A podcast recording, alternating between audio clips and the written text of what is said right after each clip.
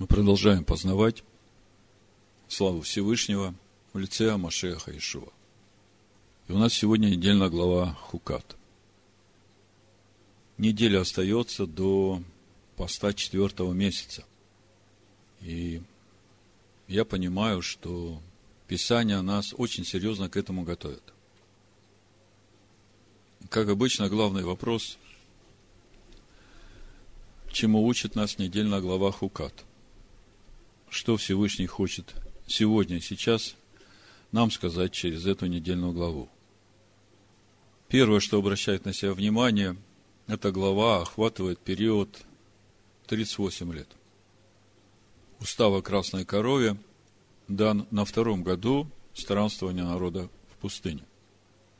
А события, которые начинаются с 20 главы книги Бамидбар, когда умирает Мирьям, и все, что дальше происходит, это уже сороковой год странствования народа в пустыне. И когда читаешь всю недельную главу, первый вопрос, а как связаны все эти события между собой? У нас уже есть опыт изучения Торы, изучения недельных глав.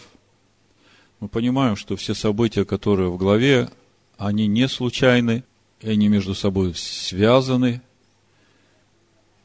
И тогда вопрос, как связаны все эти события, о которых мы читаем, с уставом о красной корове. Как связаны с уставом о красной корове смерть Мирьям и Аарона?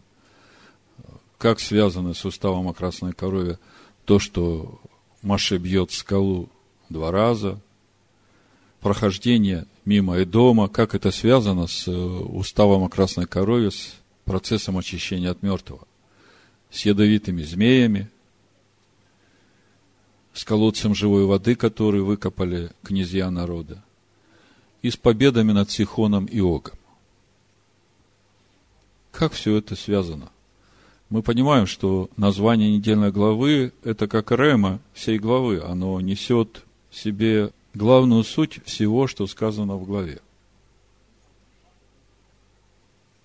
И еще один вопрос, как это относится к каждому из нас, живущих сегодня. Как-то мы уже говорили о том, что если человек изучает Тору и не видит в ней себя, то он напрасно тратит время.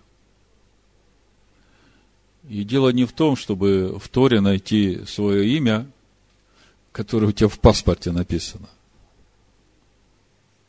А речь идет о том, чтобы человеку увидеть те духовные процессы, которые должны проходить в нем, в самом человеке, и через которые он должен проходить. Если он видит, и это видит себе, тогда значит он правильно читает Тору.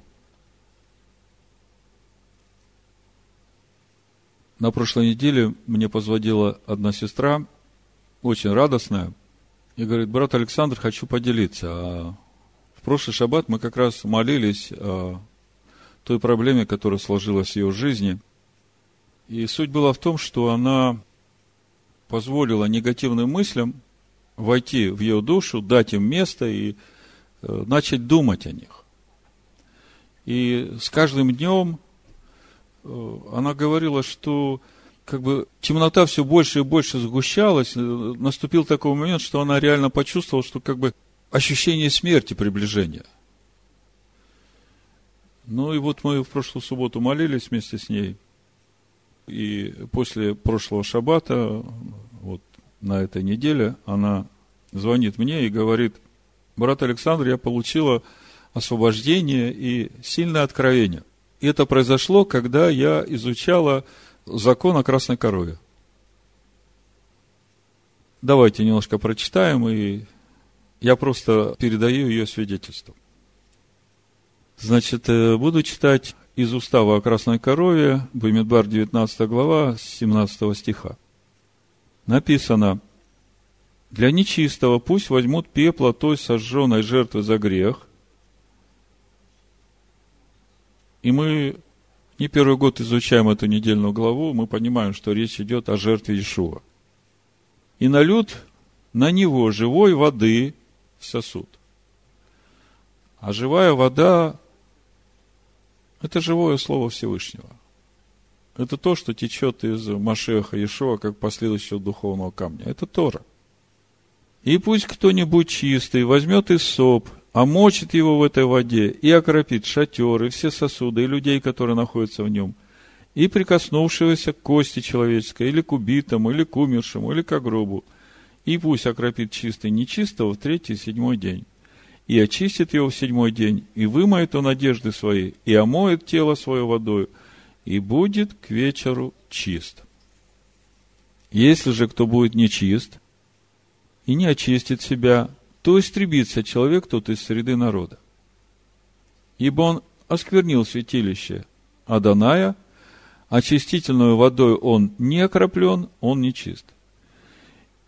21 стих. «И да будет это для них уставом вечным, и кропивший очистительную водою, пусть вымоет одежды свои. И прикоснувшийся к очистительной воде, нечист будет до вечера». И в предыдущие разборы, когда мы разбирали это место, мы читали комментарий Раши, который говорит именно вот э, на этого кропившего очистительной водой, чист он или нечист. Написано, наши мудрецы говорили, что совершающий крапление чист. Потому что здесь же в 19 стихе сказано, и окропит чистый нечистого чист он и после кропления. В противном случае, если бы он стал нечистым во время окропления, он, в свою очередь, сделал бы нечистую воду через прикосновение. То есть, сказано здесь, имеет целью учить, что тот, который кропит с целью очистить другого, остается чистым. А тот, кто просто несет воду, не имея перед собой цель очистить другого, становится нечистым. И вот сестра, изучая эти материалы, вдруг э, делает вывод, что оказывается, она имеет, то есть она сосуд, который несет эту воду, которая очищает от прикосновения к мертвому, но она ей не пользуется. И через это она становится нечистой. Вы увидели связь? Вы увидели, как можно себя увидеть в Торе?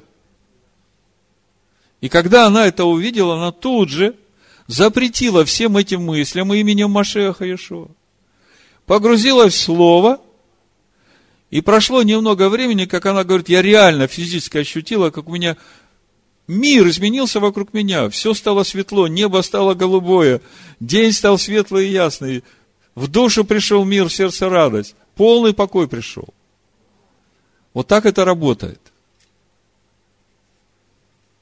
Другими словами, когда изучаешь Тору, очень важно видеть себя в ней. Очень важно понимать суть этих духовных процессов и все время отслеживать это в себе, потому что Всевышний не случайно нам дает именно эту недельную главу именно в это время, потому что это, ну как вам сказать, вот когда вы прогноз погоды слушаете, правда, нашим прогнозом сейчас лучше не слушать, но когда вы смотрите в окно и понимаете, что сейчас будет дождь, вы берете с собой зонтик.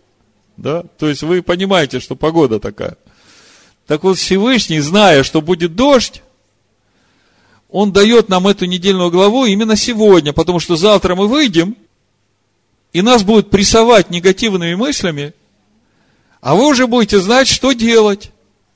Потому что смерть входит внутрь нас сразу, как только мы принимаем внутрь себя эту мысль и начинаем над ней думать. И она вот действительно, как смерть, как эта темнота, начинает поражать нас изнутри. И мы сегодня уже вначале говорили, что благодарение Всевышнему за откровение о едином Боге. Когда мы понимаем, что все им живет и движется и существует, что он был еще до того, как все это было, и он будет после того, как все это будет.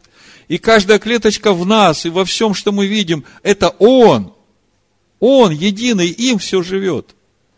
То мы понимаем, что все, что происходит в нашей жизни, оно происходит по его воле. И тогда, когда я смотрю на ту ситуацию, которая кажется мне чем-то непонятным и несет негативный смысл, то вопрос, я буду принимать этот негативный смысл внутрь себя и начинать думать что-то негативное, или же я останусь в покое, запретив этим мыслям приближаться ко мне и доверять Всевышнему, потому что написано, любящему его все содействует ко благу. Всевышний, я сейчас не вижу, какое благо во всем этом, но я все равно остаюсь в покое и благодарю тебя. Я знаю, что все будет хорошо. И вот как сегодня сестра свидетельствовала, главное терпение. Оставаться в этом покое. То есть, что бы перед тобой ни произошло, что бы ни случилось, как бы это тебе казалось страшным, ужасным и так далее, останься в покое. Все, что происходит, все происходит по его воле. Если это происходит э, с тобой, то значит это тебе надо. А тебе надо увидеть, что Всевышний через это хочет тебе сказать, и самое важное, остаться в покое и доверии Ему. Как мы читаем в 11 главе послания римлянам, чтобы прибыть в Его благоволение. Потому что те не прибыли в благоволение, и Он их отсек от маслины. Помните? Если вы не прибудете в благоволение, то и вас отсечет. А когда мы пребываем в Его благоволении, а что для этого нужно? Вот брат Гатис сегодня говорил. В Матвея 7 главе 21 стих Ишуа говорит, отойдите от меня те, кто не исполняет воли моего Отца. А тот, кто исполняет волю Отца, пребывает в его благоволении. И Ишуа ходатайствует за них.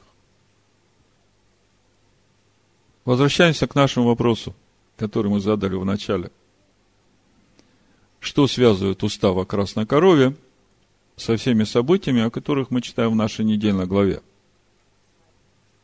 Устав о красной корове говорит о процессе очищения от прикосновения к мертвому телу. И называется недельная глава Хукат, устав. То есть, по сути, все остальное, о чем мы читаем, оно должно каким-то образом быть связано именно с очищением от прикосновения к мертвому. Именно с этим уставом о красной корове. Вы согласны со мной? То есть, если вся глава называется Хукат, устав о красной корове. Устав о том, как очищаться от прикосновения к мертвому. И мы уже говорили, что этот устав дан на втором году странствования, а события нашей главы все, это уже сороковой год Тут что-то очень ценное, нужно и важно для нас сегодня живущих, потому что сороковой год – это как раз и есть вот это время, в которое мы живем, канун прихода Машеха в этот мир. Вы понимаете, насколько это важно? Сегодня для нас. Давайте вот именно с этим пониманием, то есть, каким образом вот те события, о которых мы сейчас начнем читать, связаны с очищением нас от прикосновения к мертвому. То есть, после всего, как мы увидим, мы увидим ступени, этапы очищения нас от прикосновения к мертвому. Вот ни много, ни мало. 20 глава у нас начинается с того, что умирает Мирьям, да? Читаем первый стих, написано, «И пришли сыны Израилева все общество в пустыню Син, в первый месяц, то есть это первый месяц сорокового года. И остановился народ в Кадесе, и умерла там Мирьям, и погребена там. Сороковой год приходят в Кадес, но это не тот Кадес-Варник, в котором был грех разведчиков, это рядом. Вот мы на разборе Торы в четверг смотрели карту – Кадес Варни, если смотреть вот на всю эту территорию, он э, на западе от горы Сиир. А вот этот Кадес, в который они сейчас пришли в пустыне Син, он как раз на юге горы Сиир.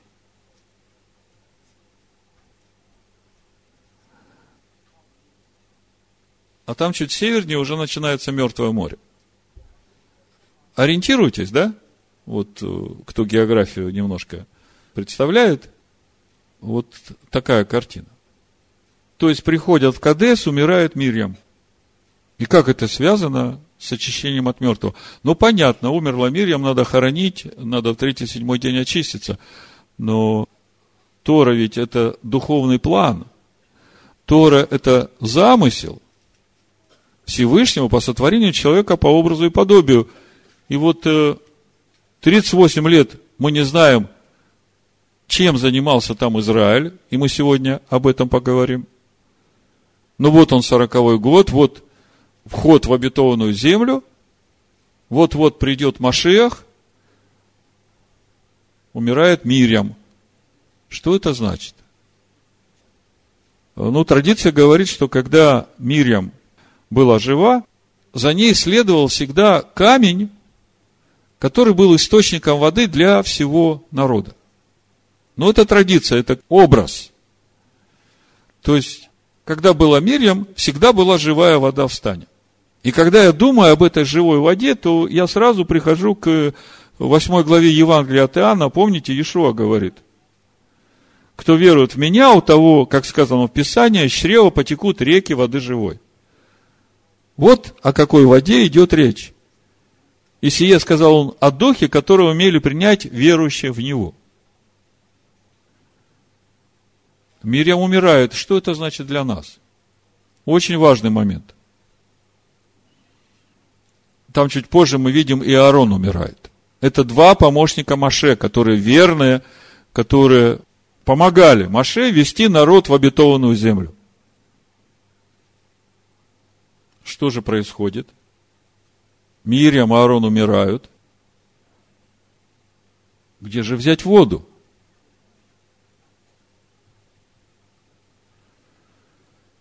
Вы знаете, когда я вот на эту ситуацию смотрю, то у меня в духе картина вот этого разговора Иешуа в Евангелии от Иоанна 14 главе, когда он своим ученикам говорит, вот мне надо уйти, потому что если я не уйду, то Дух истины, Святой Дух, не придет к вам. Давайте почитаем. То есть мы сейчас говорим о очень важном моменте о том, как связаны вот эти события с процессом очищения от прикосновения к мертвому.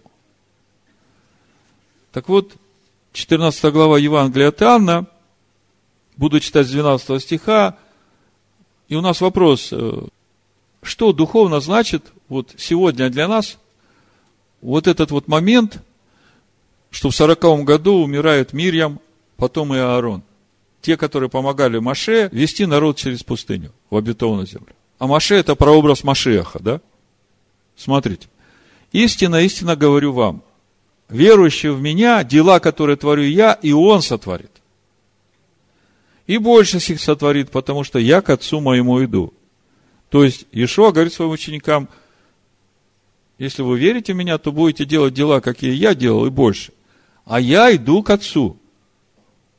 Если чего попросите у Отца во имя Мое, то сделаю, да прославится Отец в Сыне. Если чего попросите во имя Мое, я то сделаю. То есть делать будет Он, Машех. Если любите меня, соблюдите мои заповеди, и я умолю Отца, и даст вам другого утешителя, да пребудет с вами вовек. То есть, ученикам говорит, мне надо уйти, я буду молиться, чтобы Всевышний дал вам другого утешителя – и кто же этот другой утешитель? Читаем внимательно дальше. Духа истины, которого мир не может принять, потому что не видит его и не знает его. А вы знаете его, ибо он с вами пребывает. Обратите внимание, вот сейчас, когда Ишуа им это говорит, он говорит, он с вами пребывает. И в вас будет. Вот это и в вас будет, подчеркните себе, да? То есть, что говорит Иешуа? Дух истины сейчас он с вами. Каким образом? Потому что Иешуа рядом с ними. А в Иешуа живет Машиах. А Машех, в сути, есть Дух истины. Дух Машеха, да? Читаем дальше. 18 стих. «Не оставлю вас сиротами, приду к вам». Смотрите.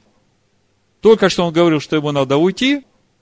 Дальше он говорит, что Дух истины с вами и в вас будет. И следующий стих он говорит, не оставлю вас сиротами, приду к вам. Кто придет к ним? Кто будет в них? Читаем дальше. Еще немного, и мир уже не увидит меня, а вы увидите меня, ибо я живу, и вы будете жить. В тот день узнаете вы, то есть, когда он придет, это другой утешитель, это Дух истины. В тот день узнаете вы, что я в Отце моем, и вы во мне, и я в вас.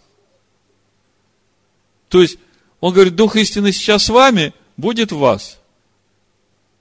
Тут ни про какую третью личность речь не идет, тут речь идет о Духе истине, который суть Дух Машеха, потому что он сейчас с ними, в Иешуа разговаривает. Потом, когда Иешуа будет распят и воскреснет, это даст возможность через веру в его искупительную жертву Машеху Иешуа войти внутрь каждого принимающего это верой. Вот вам и природа Святого Духа. Дух Машеха, да? Так вот, когда Он уже в нас, через это мы становимся источниками живой воды. Смотрите, Иешуа надо уйти. Иешуа, тот, который ходил с ними, который вел их за ручку через пустыню. И надо уйти для того, чтобы они стали источниками. Понимаете? Он говорит, будете делать дела такие же, какие я. А мы задались вопросом, почему вдруг на сороковом году Мирьям умирает, которая была источником? И тут начинается недовольство, народ начинает бурлить, приходит к Моисею, но об этом чуть позже, чтобы вот эту полную картину э, закончить. В 17 стихе 21 главы мы читаем, «Тогда воспел Израиль песнь сию, наполняйся колодец, пойте ему, колодец, который выкопали князья, вырыли вожди народа с законодателем, то есть с Машехом, жезлами своими. То есть, видите, до этого времени, значит, все время Мирьям обеспечивала водой. А теперь наступает время, Мирьям не стало. Ну, то, что Маше бил в скалу, мы сейчас это отдельно посмотрим – но мы видим, что вот эта вся история заканчивается тем, что уже руководители народа начали своими жезлами копать, доставать эту живую воду и поить народ. А это в суть ученики Машеха Иешуа. Он говорит, вы станете источниками живой воды, вы будете поить народ. Вы это видите? А главная эта мысль, это же именно составляющая процесса очищения от прикосновения к мертвому. Мы говорим, как эти все события связаны с уставом о красной корове. То есть для того, чтобы нам очищаться от мертвого, первое, что нужно делать, надо взять вот эти посохи, имея искупительную жертву Ишуа, и начать копать. Копать Тору до того момента, пока не потекут воды, и петь песню. Воспел Израиль песню, наполняйся колодец. Кто-нибудь когда-нибудь пел про себя, чтобы твой колодец наполнился? Давайте начнем петь. В общем-то, в Торе это не первый эпизод. Вот я сегодня про Ицхака немножко напомнил. 26 глава Барышит – 15 стих, и дальше написано. И все колодези, которые выкопали рабы отца его при жизни отца его Авраама, филистимляне завалили и засыпали землею. И Авимелех сказал Ицхаку, удались от нас, ибо ты сделался гораздо сильнее нас. И Ицхак удалился оттуда и расположился шатрами в долине Гераска и поселился там, и вновь выкопал Ицхак колодези воды, которые выкопаны были в дни Авраама, отца его, которые завалили филистимляне по смерти Авраама. Понимаете, в каждом поколении, идущим путем Авраама, самим надо копать колодцы. Потому что у филистимлян работа такая. Заваливать то, что выкапывают наши отцы. Никак по-другому. Если ты сам не выкопаешь, то из тебя реки воды не потекут. Поэтому Ицхаку надо было самому уже копать. Заметьте, выкопал и назвал их теми же именами, которыми назвал их отец его. Колодцы те же самые. Машех. Источник воды живой. Тора, которая течет из него, как последующего духовного камня. Вот вам процесс очищения от прикосновения к мертвому. Начался. Второй стих, 20 глава. Не было воды для общества, то есть мы уже увидели, как это все будет развиваться. Но пока вот тут критическая ситуация. Не было воды для общества. Собрались они против Маше и Аарона. И возроптал народ на Маше и сказал, о, если бы умерли тогда и мы, когда умерли братья наши перед Господом. Я вам потом чуть позже скажу, откуда это все. Это все следствие вот этих 38 лет забвения. Мы сейчас увидим, что за этим стоит. Ну, вы знаете всю эту историю, я не буду читать, поскольку уже мы не один год читали и разбирали это. Маше бьет посохом дважды в эту скалу. Хотя, в принципе, ему было достаточно просто сказать.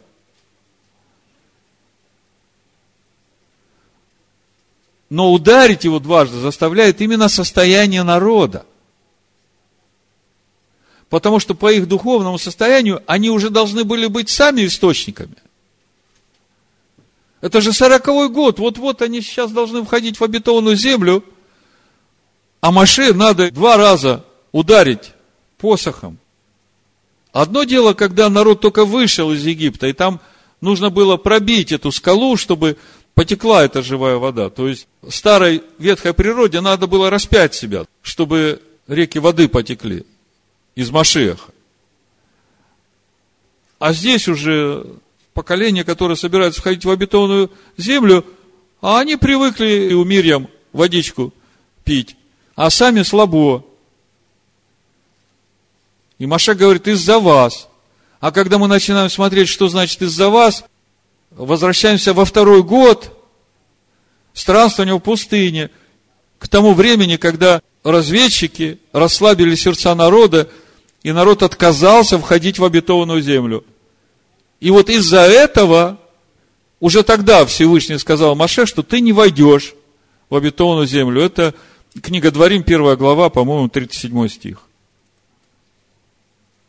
То есть состояние народа такое, что Маше приходится не один раз, а два раза бить скалу. То есть настолько очерствело сердце по отношению к Торе, что только вот эти удары Маше помогают э, пробиться к живой воде.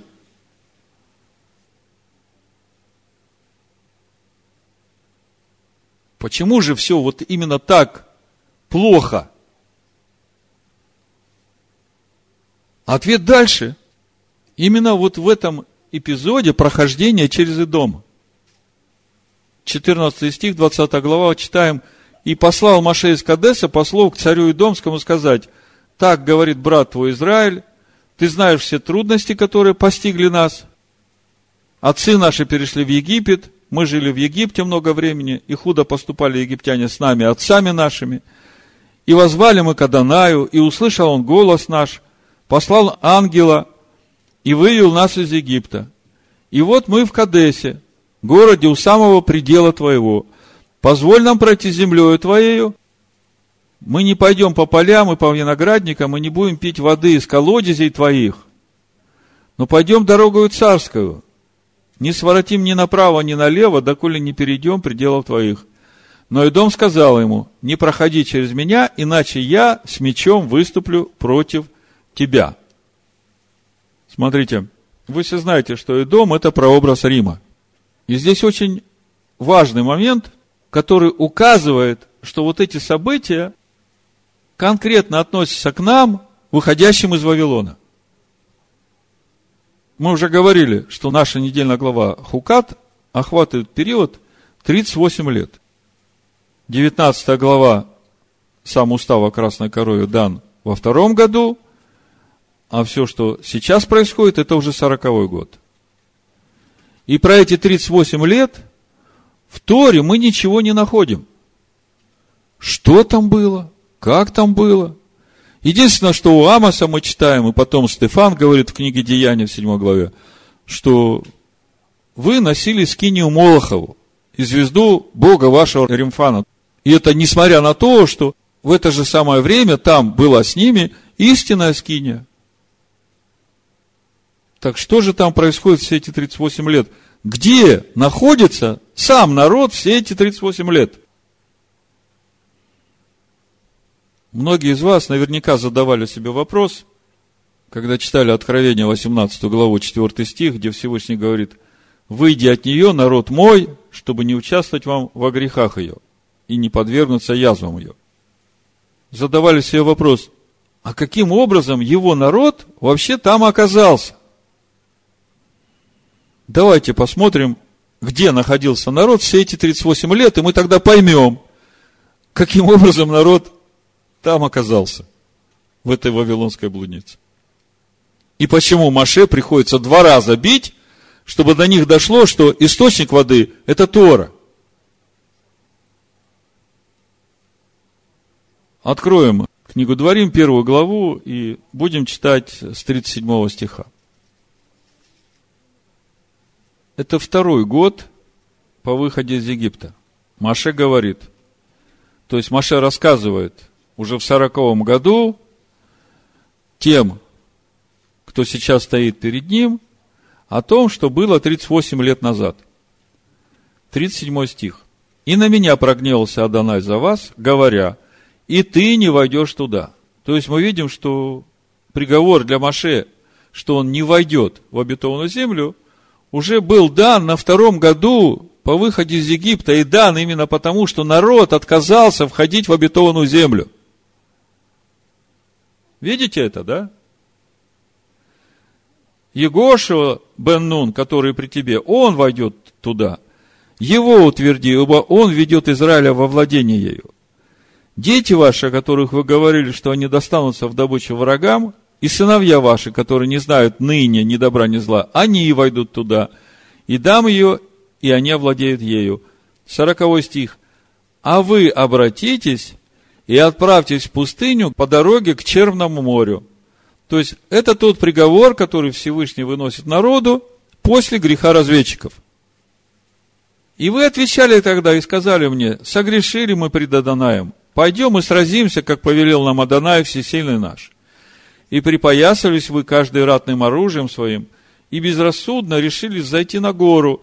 Но Адонай сказал мне, скажи им, не восходите и не сражайтесь, потому что нет меня среди вас, чтобы не поразили вас враги ваши. То есть, в тот момент, когда ты отказался от Торы, Тора – это есть территория обетованной земли. Всевышний говорит, все, меня среди вас нет. Вы понимаете, насколько это важный момент? И выступил против вас Амарей, живший на горе той – и преследовали вас так, как делают пчелы, и поражали вас на Сеире до самой Хармы. И возвратились вы, и плакали перед Адонаем, но Адонай не услышал вопля вашего и не внял вам. И пробыли вы в Кадесе много времени, сколько времени вы там были. То есть мы видим, что какую-то часть времени из этих 38 лет, о которых мы ничего не знаем – народ находится в Кадесе. Видите, да? Следующий стих, вторая глава, первый стих, да?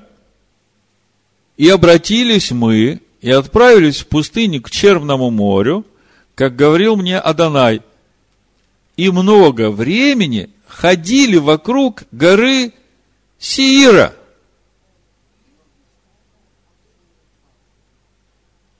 Что? Где?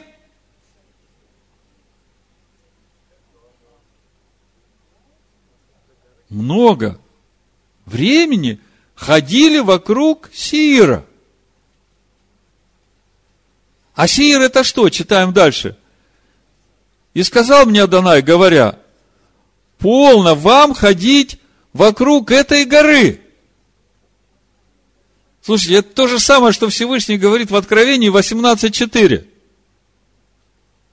Выйди, народ мой, от нее. Обратитесь к северу. И народу дай повеление и скажи, вы будете проходить пределы братьев ваших, сынов Исавовых, живущих на Сиире. Где? Так вокруг кого 38 лет или сколько там осталось, ходил народ? Вокруг горы Сиир. Вы только вдумайтесь. Практически вот это безымянное время пребывания народа в пустыне, то есть пустое полностью время для сынов Израиля, они потратили на то, чтобы ходить вокруг горы Сир, на которой живет и дом. Послушайте, мы ведь приступили к горе Сион. Мы сегодня говорим о том, как это относится к нам, потому что наша глава – это история будущих событий, которые вот приближаются. И если мы через веру Машеха Иешуа приступили к горе Сион, то как его народ вдруг оказался у горы Сиир? И ходит вокруг духовных ценностей Эдома, со скинии Римфана. Что происходит? Причина простая – в IV веке, 325 год, те, которые уверовали в Машеха Иешуа, под руководством отцов церкви объявили Тору проклятием, сынов Якова тоже, а по сути, для тех, кто стоял на пути в обетованную землю, это как раз и был момент в их жизни, когда они отказались входить в обетованную землю. Вы это видите? И что Всевышний сказал? Вы отказались от Торы, все, меня с вами нет. Вот так вот его народ оказался в Вавилонской блуднице. И все это время, то есть с третьего века до сегодняшних дней. Это пустое время. Тора вообще об этом ничего не говорит. Вы видите? Но в Торе это же все есть. Я же говорю, это история будущих событий. Откройте глаза. Это же все про нас. Если вы читаете Тору и не видите себя там, то напрасно тратите время.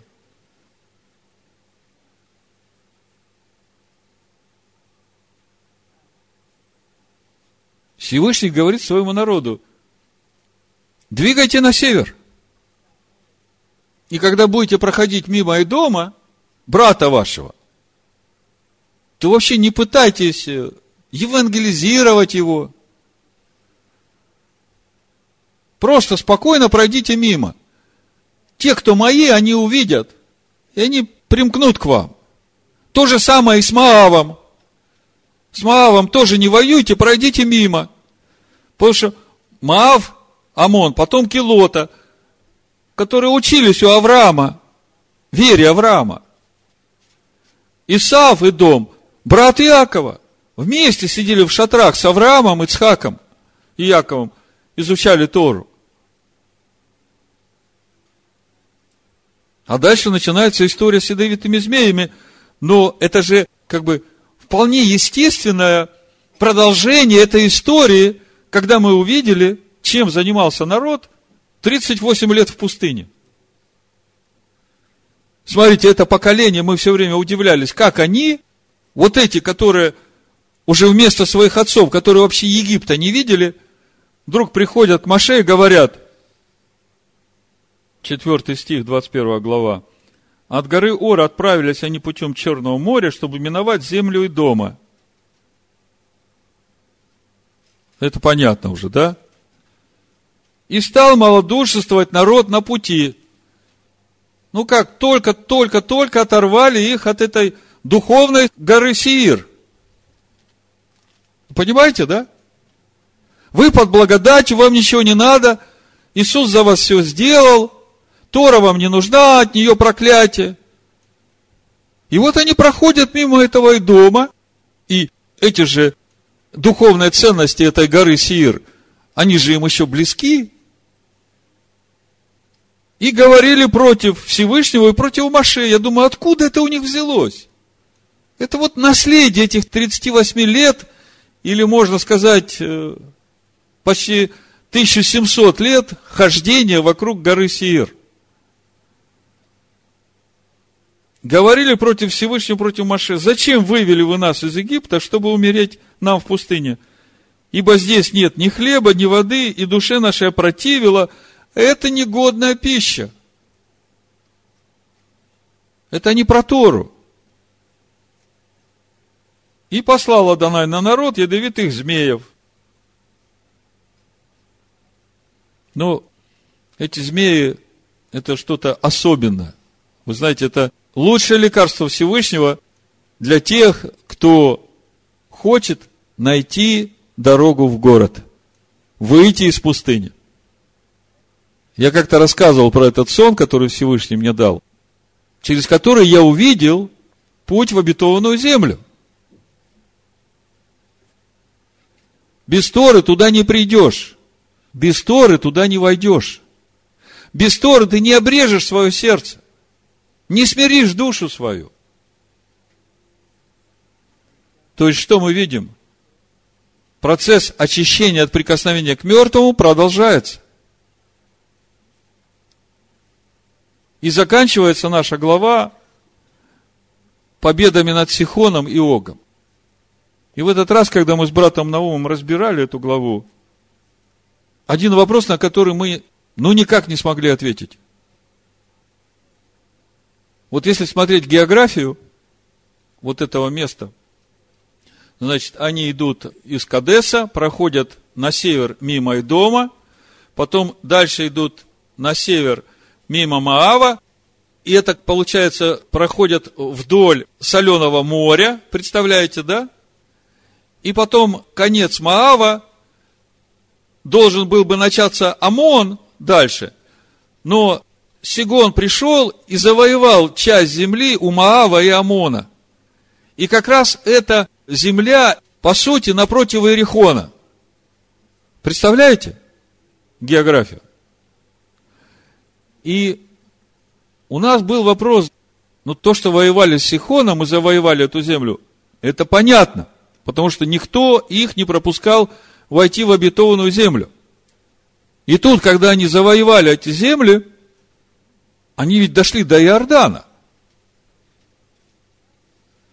Получается, перед ними Иордан, и там обетованная земля, слева Маав, а справа земли Амона начинаются, амонитян. Все логично и понятно. Переходи через Иордан, и ты в обетованной земле. Так вопрос, почему они не переходят в обетованную землю, Почему Маше принимает решение идти еще на север, мимо уже Амона, амонитян,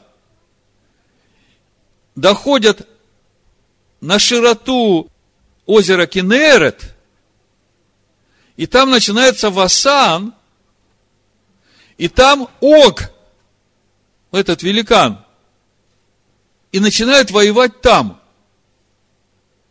и спрашивается, там такой приличный кусок, зачем народ напрягать, идти туда, чтобы там воевать, когда потом мы видим, что они возвращаются и входят-то в обетованную землю здесь, напротив Орехона, с Моавицких степей. И вот мы не могли понять, зачем все это было нужно. Мы же понимаем, что это Тора, и это важно. Более того, потом вот эти земли Васана и тот скот, который они там захватили, это же стало камнем преткновения, а овцы, которые они захватили, это же, вы понимаете, овцы, это же духовные последователи Ога. И это стало потом яблоком раздора, грубо говоря. Рувим и Гад решают остаться там в этих землях, потому что у них много этих овец, а они привыкли к тем пастбищам. И когда на все это смотришь, начинаешь думать, Маше, а зачем вообще все это было надо?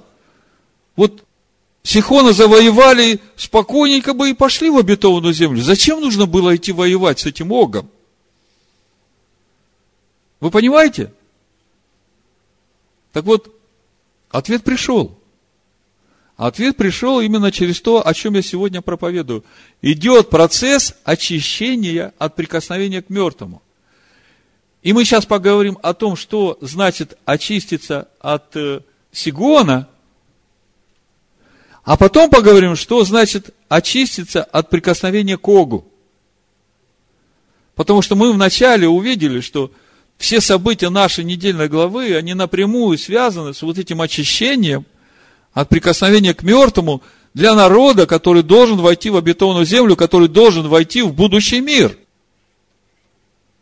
Так вот, в чем суть этих побед над Сихоном и Огом?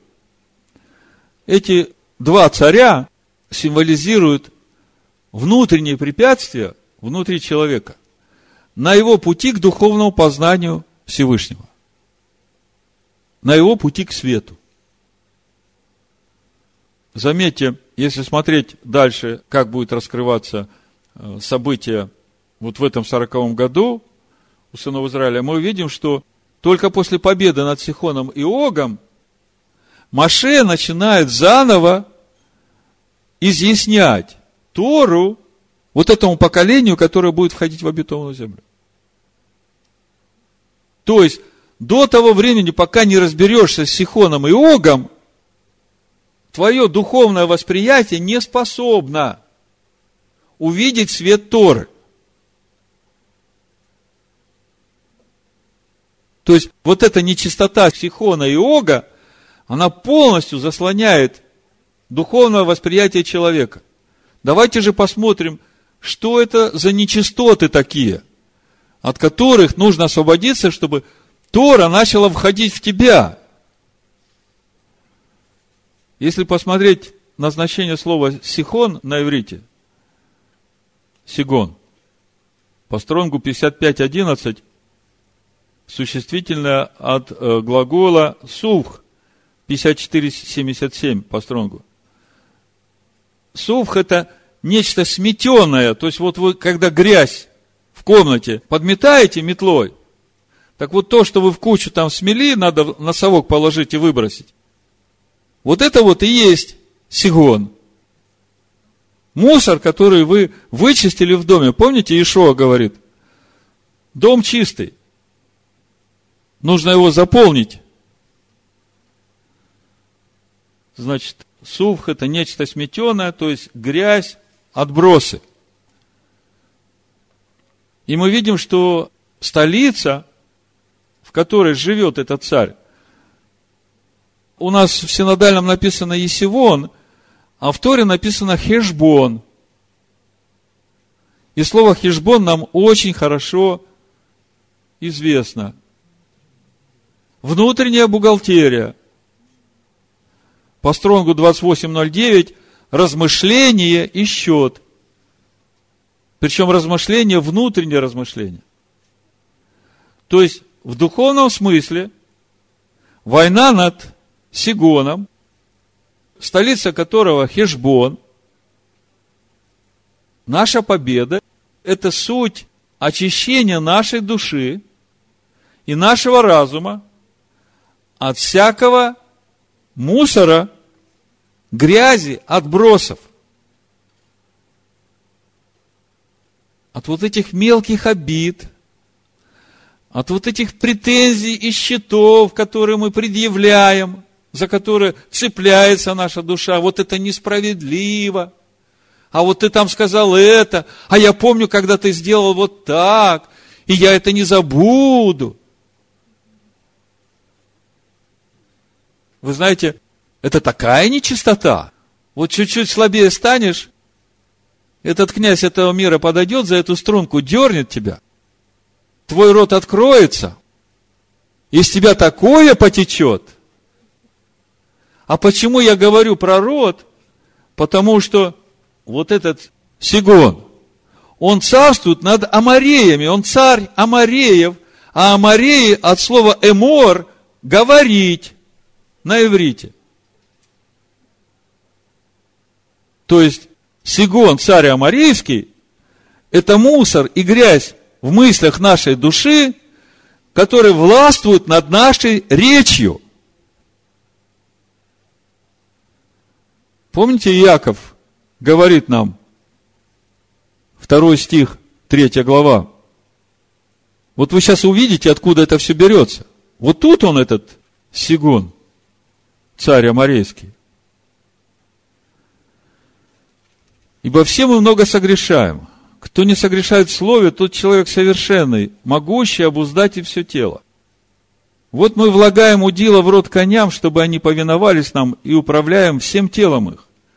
Вот и корабли, как невелики они, и как не сильными ветрами носятся, небольшим рулем направляются, куда хочет кормчий. Так и язык. Небольшой член, но много делает. Посмотри, небольшой огонь, как много вещества зажигает. И язык – это огонь. Прекрасно неправда. Язык в таком положении находится между членами нашими, что оскверняет все тело и воспаляет круг жизни, будучи сам воспаляем от гиены.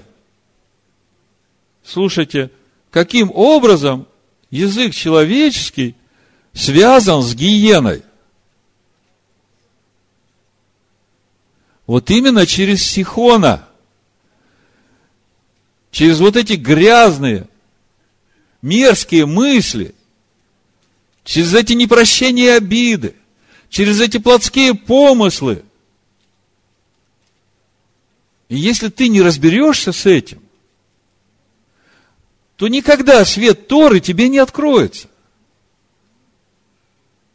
Маше не стал объяснять Тору до того, момента, пока они не разобрались с Сигоном.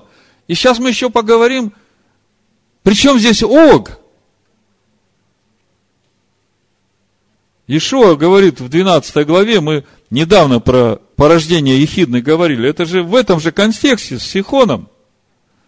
Порождение Ехиднины, 34 стих. Как вы можете говорить доброе, будучи злы? Вот она, эта змеиная природа – это злая природа в человеке. Ибо от избытка сердца говорят уста. Поэтому очень важно очистить и сердце наше, и душу нашу, и мысли наши. От всех этих мыслей, от всех этих неправильных переживаний, от всех этих непрощений, которые по сто лет уже носите в себе и все помните.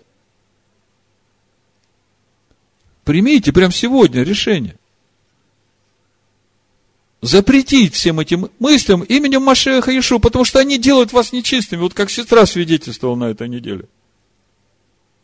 Говорит, я увидела, что я несу эту очистительную воду, у меня все есть, а поскольку я ей не пользуюсь, я остаюсь нечистой. Более того, смерть меня начинает душить. Вы видите, насколько важна победа над Сигоном? бодрствуйте над тем, чтобы не принять внутрь себя никакую негативную мысль. Всевышний нас предупреждает сегодня об этом, потому что завтра это будет. Прессовать будут всех, я вам сказал. Ну, с Сихоном все понятно. Осталось нам разобраться с Огом. Ог по стронгу 57-47 круглый. От глагола уг вращать, округлять. Вот тут вот ответ, зачем надо было идти на север. Зачем надо было идти воевать с этим Огом, Почему сразу не вошли в обетованную землю? Мы только что выяснили, что 30, ну не 8 лет, я не знаю, сколько в Кадесе они стояли, но большую часть из 38 лет они ходили вокруг горы Сиир. Вокруг этих духовных ценностей, которые проповедуются там. Суть Ога – это духовный тупик, это хождение человека по кругу в своих мыслях. То есть он отказался духовно расти, ему дали какие-то установки. Знаете, как зомбируют людей? Одно и то же ему повторяют все время. У него мозги тупеют, он уже свободно сам думать разучился, и только свои цитаты, речевки там провозглашает, лозунги. То есть вот представьте, почти 38 лет народ Всевышнего зомбировали этими доктринами. От Торы проклятие. Иисус все сделал за тебя. И так далее. И это духовный тупик, потому что человек зазомбирован этими установками, его полностью парализовали. То есть он отказался духовно расти. А когда ему говоришь, посмотри, 1 Коринфянам 10 глава, 4 стих написано, что Тора течет из последующего духовного камня Машиаха, то он смотрит и ничего не видит. Понимаете, пока ты с Огом не разберешься, свет Торы тебе не откроется. И сколько ты не объясняй ему. Потому Ог и называется великан.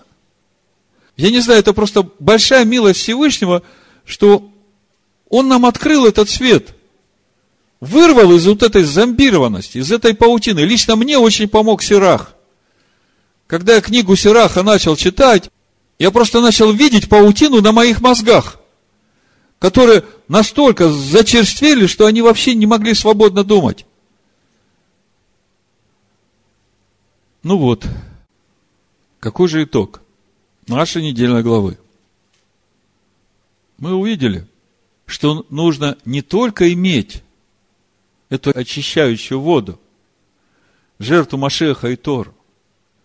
Надо начать ею пользоваться и очистить свою душу, свои мысли от всякого мусора, от всякой зомбированности.